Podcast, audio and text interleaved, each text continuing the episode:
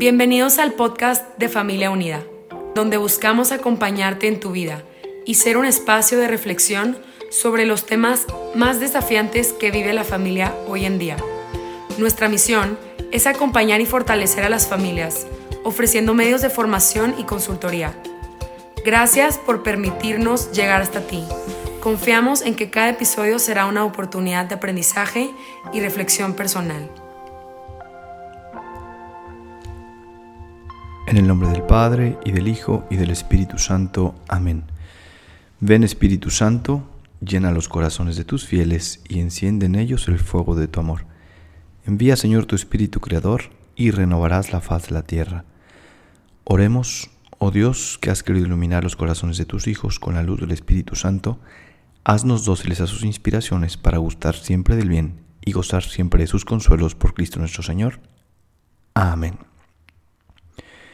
Me da muchísimo gusto saludarles una vez más en este podcast de Acompañándote en tu vida, este podcast de Familia Unida. Yo soy el Padre Gabriel María Bascal y este es el tercer episodio de estos cuatro podcasts que hemos eh, preparado para ustedes sobre el tema del liderazgo cristiano. Entonces, este es el tercer episodio en los dos episodios pasados hablamos en el primero sobre la necesidad de liderazgo, de entender que como bautizados estamos llamados a ser luz del mundo, sal de la tierra, que se nos ha olvidado un poquito que, no basta solamente cumplir, sino que tenemos unos talentos y unas cualidades que hay que poner al, al servicio de los demás y al servicio de la iglesia. Y en el segundo episodio hablamos sobre las cualidades del líder. Eh, qué cualidades el líder tiene que cultivar más para poder de verdad brillar, ayudar y colaborar en este mundo tan alejado de Dios. Y en este tercer episodio vamos a hablar sobre los enemigos del líder, es decir, aquellas actitudes que hay que vencer, aquellas actitudes que hay que evitar para poder ser buenos líderes cristianos, para poder llevar a cabo esa misión que Dios nuestro Señor nos dio a cada uno de nosotros. Así que, bueno, pues comenzamos con estos enemigos del líder. ¿Cuáles son o por qué, primero que nada, hay que hablar de los enemigos del líder? Bueno, pues yo creo que hay que desenmascarar uno a uno eh, aquellos obstáculos, aquellos enemigos que todo líder va a enfrentar, ¿no? Y estos enemigos y obstáculos pues no vienen en grupo. A algunos nos atacan unos y a otros nos atacan otros. Pero hay que estar bien atentos para saber distinguir cuál o cuáles son nuestros principales enemigos al momento de querer liderar algo, como padres de familia, eh, como empresarios, como maestros, como formadores, como líderes, cabezas de algún grupo, hay que estar bien atentos para eh, pues saber de alguna manera eh, no caer en estos errores y poder vencer a estos enemigos. Uno de los primeros enemigos, hay varios, pero yo aquí voy a comentar solamente algunos, em, es aquel líder, aquella persona que siente que tiene las cualidades, que siente que tiene eh, la misión de hacer algo por los demás, pero que lo quiere hacer todo ella. Y mm, es que existen algunas personalidades que son así, que tienden de manera natural a, ser los encargados de, dirigir grupos y de, y, de llevar adelante actividades, ¿no? Estas personas a veces pueden caer en el todo yo. Por lo general a veces son personas extrovertidas, y no tienen ningún problema en, asignar el rumbo que un equipo tiene que seguir para cumplir una meta. Pero mm, muchas veces a estas personas les toca liderar, sí, pero no saben cómo delegar. Y muy pocas veces se toman el tiempo de enseñar o corregir a los miembros de su equipo o de su familia o a sus subalternos o a los que tienen ahí en su, en su entorno. Y cuando estos fallan, en lugar de, corregirlos o de animarles o de revisar los procesos con estas personas, pues toman las riendas de la situación y solucionan ellas solas los problemas, ¿no? Y estas personas que, son a veces de verdad muy capaces y muy cualificadas, no lo hacen por maldad o por vanidad, sino simplemente así Dios las hizo. Y, es bueno que haya este tipo de personas y de individuos en el planeta definitivamente. Sin embargo, un error muy común eh, es el el que, el que caigamos, los que tenemos esa personalidad, en el hacer todo nosotros. Y creer que nadie necesita eh, ayudarnos, que, que no necesitamos, perdón, que nos ayuden. Así que ese todo yo puede ser un enemigo silencioso del líder. ¿Y, ¿Y por qué es un enemigo? Porque aleja a las personas, porque aleja al grupo. Y esto pues genera al final un liderazgo superficial, ya que el resto del equipo o las personas a las que se está ayudando, pues no se sienten tomadas en cuenta, no se sienten partícipes, eh, no se sienten que caminan a la par. Y, y, es por eso que el líder siempre tiene que tener cuidado para participar a todos, saber delegar, respetar las capacidades del equipo, apoyarse en todos, empujarle, empujarles y sacar la mejor versión de todos en, en ese camino a la realización de una meta común. Así que atentos, ¿no? Aquellos a los que les gusta ser todos, que son perfeccionistas, que son muy intensos y que dicen, no, mira, mejor no lo hagas tú, yo lo hago, dámelo. Eso está mal. No hay que, no hay que hacer eso, hay que evitarlo. Em, sobre todo a veces en la, en la educación, en la formación de nuestros alumnos, de nuestros jóvenes, de nuestros niños, en las familias. Qué fácil es a veces que el papá diga, a ver, dame eso, tráeme eso para acá quítate, ¿no? Inútil. a lo mejor no se lo dices, pero sí lo piensas. Yo lo hago, yo me encargo. No, qué importante es que le enseñes, que, que lo acompañes en el proceso, que, o que dejes también que se equivoque, para que después, con amor, con cariño, corrijas a ese miembro de tu equipo que te está ayudando en el cumplimiento eh, de la meta común. Otro obstáculo, otro enemigo, por así decirlo, del, líder. Puede ser aquel que, eh, que es el amigo de todos, ¿no? Que de alguna manera se deja llevar, pues sí, por, por esa vanidad de querer quedar bien con todos y agradar a todo mundo. Y al final esto termina siendo contraproducente, ¿no? Porque si no se tiene cuidado, puede ser un obstáculo, pues la verdad es que nunca le vas a poder dar gusto a todos. Es imposible, ¿no? Me acuerdo cuando yo estaba pequeño, quizá muchos de ustedes también lo leyeron, había un cuento de un libro que nos daba la Secretaría de Educación Pública aquí en México. Y este cuento narraba la historia de un niño, eh, un viejo y un burro que van por el camino, pasando por varios pueblos, y al inicio el viejo iba montado en el burro y pasan por un pueblo y la gente eh, que estaba mirando ahí el camino, pues criticó al viejo y dijo, qué bárbaro este viejo que va subido en el burro y trae al pobre niño a pie, debería ser más consciente, etcétera, ¿no? Y al escuchar esto el viejo pues dijo, oye, me voy a bajar del burro y voy a subir al niño. Total que en el próximo pueblo Pasaron y la gente criticó y dijo, qué niño tan mal criado, que permite que el pobre viejo vaya a pie. Eh, y el mocoso pues ahí muy cómodo en el burro, ¿no? Así que pues se bajaron los dos del burro y siguieron el burro, el viejo y el niño a pie. y pasaron por el siguiente pueblo y, y la gente murmuró y dijo, qué tontos son ese viejo y ese niño. Llevan un burro y no lo montan, podrían cansarse menos. En fin, que la moraleja de esta fábula de mi, de mi libro de, de gobierno es bastante clara, ¿no? Es imposible que le demos gusto a toda la gente. Y este es un enemigo del líder.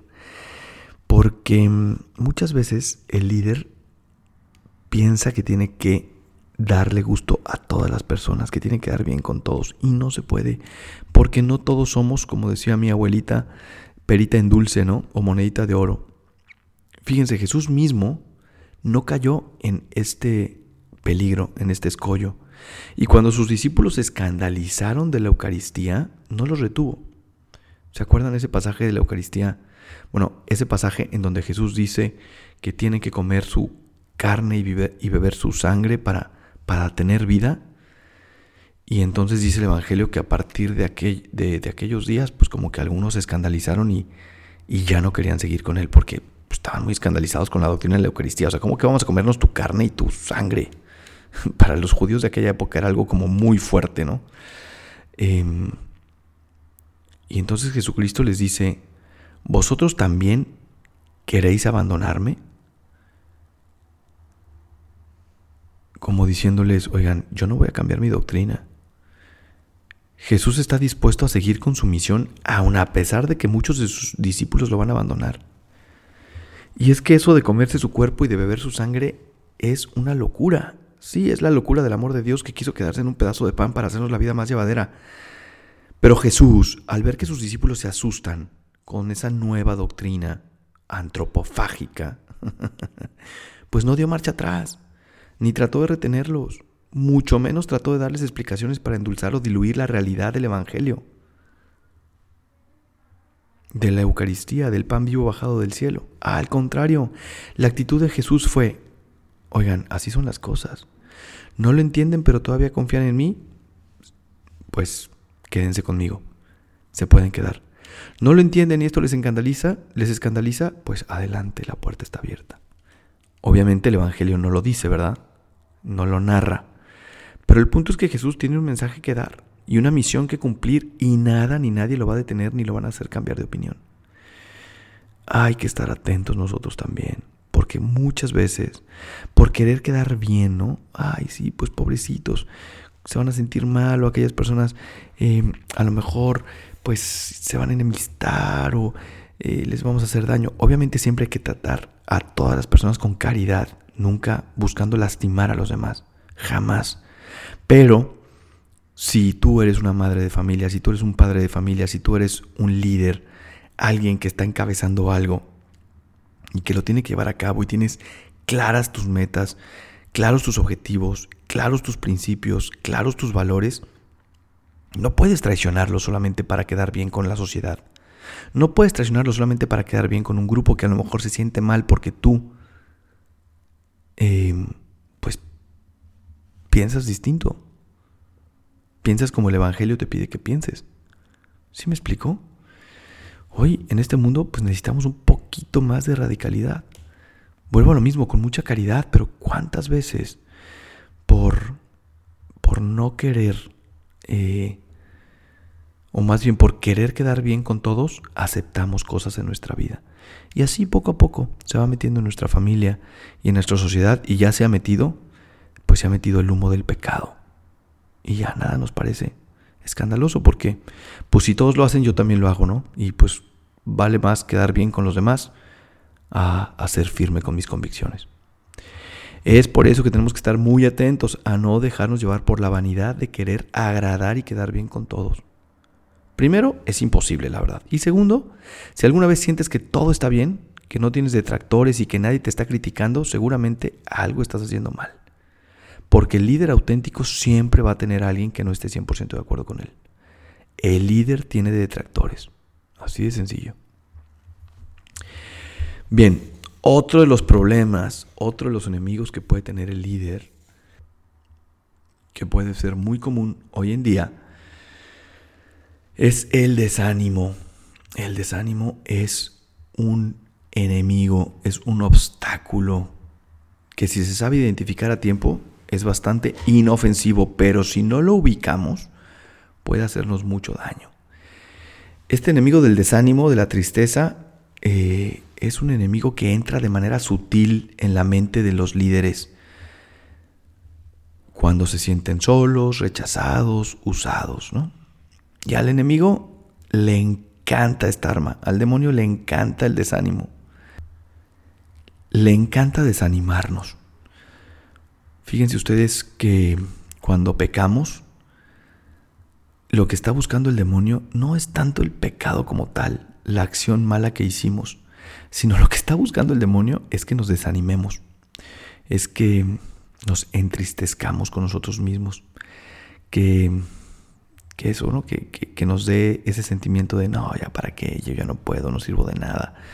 Em, ese desánimo es lo que hace que se nos vaya la alegría, la esperanza, la confianza en Dios. Y eso es lo que busca Satanás. Y en el tema del liderazgo, pues es un poco lo mismo, ¿no? Em, el demonio busca desanimarnos. Y el desánimo, la tristeza, puede ser un enemigo para el líder. ¿Por qué? Porque, porque es difícil. Es difícil, definitivamente. Em, ese desánimo nos puede venir por la soledad, porque muchas veces el líder, pues es ese persona, es ese personaje, eh, es vuelvo a lo mismo, ¿no? Es ese padre de familia, esa madre de familia, es ese maestro, es ese profesor, es ese empresario, es ese líder de grupo, es ese líder parroquial o es ese sacerdote que está ahí echándole las ganas y motivando a la gente y organizando cosas y actividades y evangelizando y predicando y la palabra y para arriba y para abajo. Y de pronto, pues como que se siente solo, se siente solo en su misión. Muchas veces vienen conmigo algunos papás, o algunas mamás y me dicen, es que me siento sola, porque mi marido no me apoya, porque mi marido no me ayuda en la educación de los hijos, porque yo digo A y él dice B, o porque yo trato de acercar a mis hijos a los sacramentos, pero pues ni siquiera él se acerca porque no me da, no, no da ejemplo y entonces pues yo me desanimo. Sienten una soledad tremenda porque en su entorno ni sus amigas, ni sus amigos, ni, ni su esposo o esposa, eh, ni sus hermanos, ni su familia, ni nadie está convencido de lo que él o ella están convencidos. Y entonces les viene una soledad tremenda y les puede venir el desánimo. Aguas. Hay que estar muy atentos para reconocer cuando nos sentimos solos y no dejar entrar el desánimo en nuestras vidas. ¿Verdad? Es normal. Es normal sentirse a veces solos. La misma naturaleza del liderazgo conlleva la soledad y a veces también la incomprensión por parte de los demás, incluso de los más cercanos. Y es algo que tienes que asumir como líder, como madre de familia, como padre de familia, como líder de grupo, como lo que sea que estés este, encabezando. No te frustres, aprende a vivir con ello. Tienes que saber desahogarte, tienes que saber verlo objetivamente y seguir hacia adelante sin sentir esa tristeza del, de la soledad. También otro, otro enemigo fuerte puede ser en ese mismo desánimo por sentirse usado. Uno de los motivos, yo creo, más corrosivos y que nos lleva al desánimo es el, el utilitarismo, en el cual tristemente flota nuestra sociedad actual. ¿eh? Y hay que reconocer que este utilitarismo, pues, sí, es algo de diario. Eh, Tristemente hay que reconocer que muchas veces nosotros utilizamos a los demás para nuestros propios propósitos. Qué triste decirlo, pero a veces sin darnos cuenta pasa. Pero también pasa que muchas veces los demás nos utilizan a nosotros. Y, y esto puede ser un motivo de desánimo, puede ser un motivo de tristeza. Creo que todos alguna vez nos hemos sentido utilizados. Y este problema se magnifica cuando existe un cargo o un puesto que implica liderazgo y por lo tanto servicio a los demás. Eh, sí es bien importante darse cuenta. ¿Cuántos papás también de pronto pues se sienten utilizados? ¿Por qué? Porque sus hijos los utilizan como cajeros automáticos, ¿no?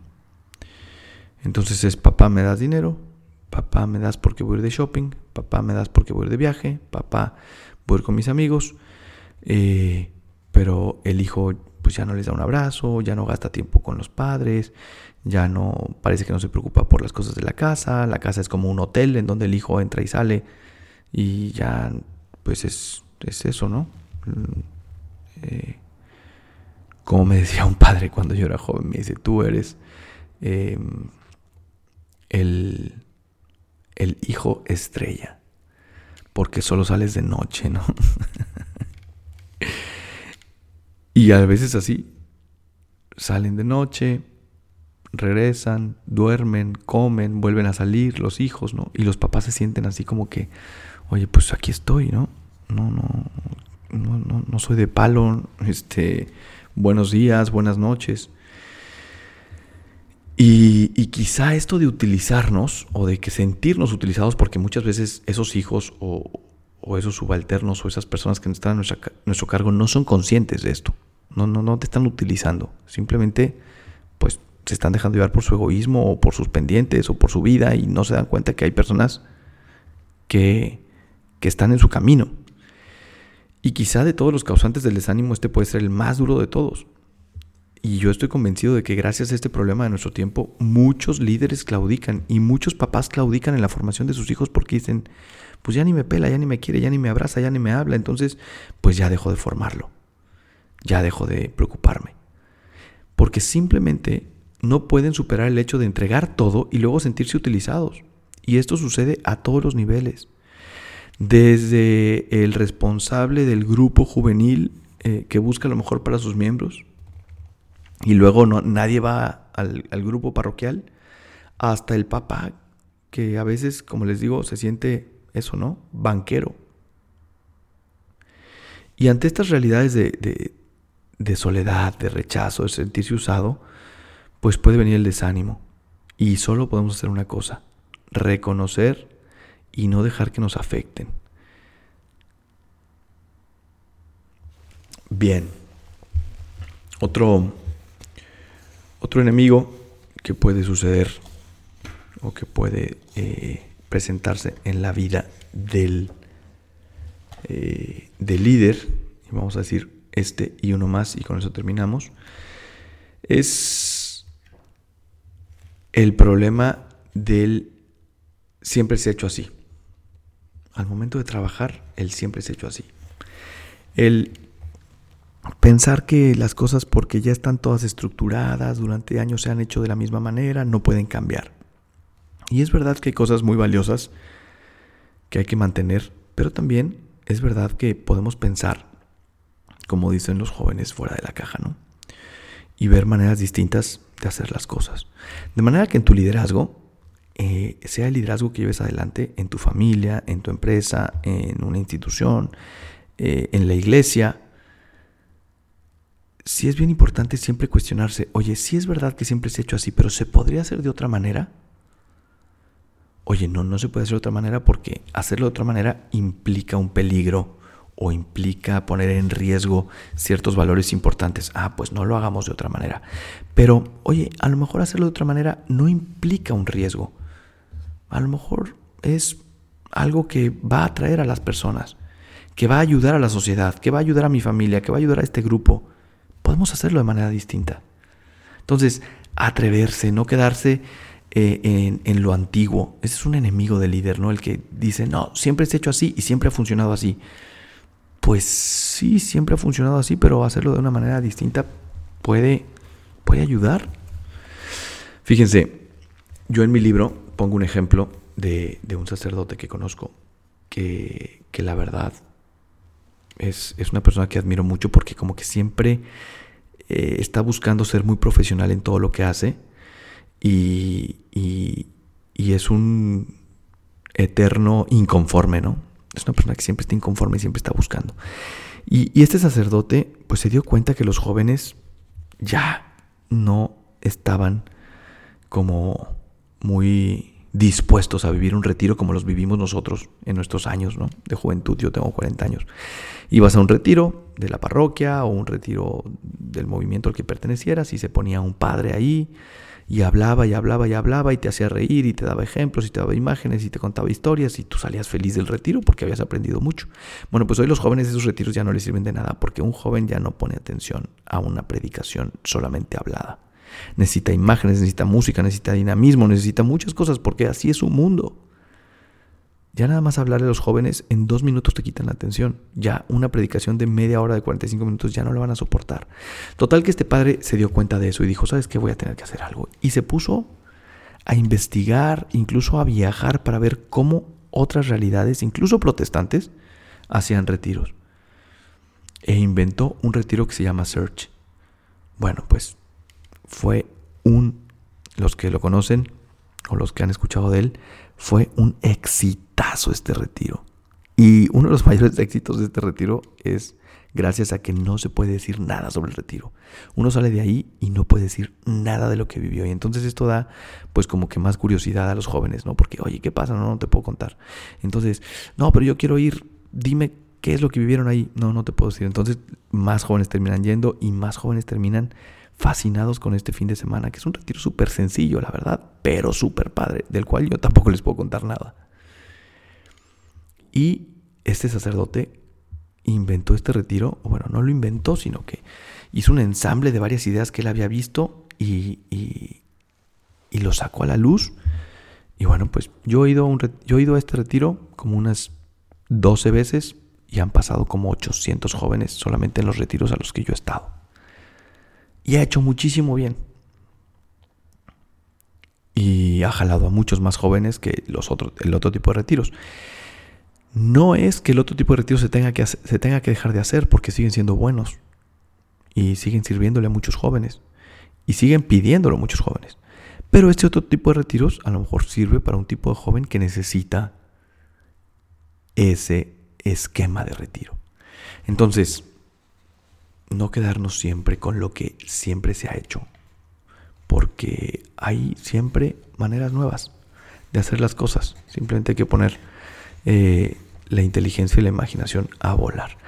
Y por último, como les digo, hay más enemigos según yo, pero otro enemigo que les quiero, eh, del cual les quiero prevenir, es el de los celos, ¿no? ¿Cuántas veces nos dejamos llevar por los celos?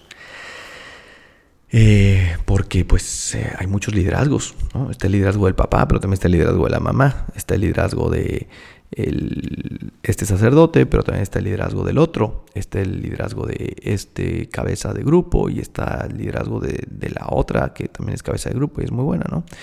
Y, a veces nos estamos como peleando incluso dentro de la iglesia, entre algunos movimientos o incluso al interno de la familia, ¿no? Porque nos dan celos, celos de que el otro tenga como más incidencia o que tenga más éxito en sus actividades o en lo que él propone nos pasa incluso al interno de la familia. Hay que aceptar nuestro rol. Hay que saber para qué somos buenos. Y, y con mucha pureza de intención y con mucha humildad, pues hacerlo, eh, llevar adelante nuestro liderazgo sabiendo que Dios va a dar los frutos, los que Él quiera, a la hora que Él quiera, como Él quiera. Y que si alguien más hace algo muy bueno también y se jala a la gente que yo tengo pues bendito sea Dios. Seguramente Dios también va a actuar ahí. Y no dejarme llevar por, por los celos, ni por la crítica, ni por la murmuración, y que es que fíjate, ni fulanita como le hizo, y qué mal, y se llevó a mi gente, y no pasa nada, no pasa nada, todos estamos en la misma barca y vamos hacia el mismo lugar, y Dios tiene sus caminos. Tú haz lo que tienes que hacer, hazlo bien, hazlo con pasión, hazlo con perfección, hazlo como Dios te lo pide, y deja a Dios que Él decida sobre las personas, porque no son de tu propiedad. Bueno, pues vamos a dejarlo aquí. Em, les quiero recordar que habrá un cuarto y último episodio. Hoy vimos los enemigos del líder y el próximo episodio vamos a hablar sobre el tema de brillar, la necesidad de brillar. Así que, pues aquí me despido. Yo soy el Padre Gabriel María Abascal. Me pueden seguir en Instagram como Padre Abascal, en Twitter como Pega Abascal. Que Dios les bendiga y hasta la próxima.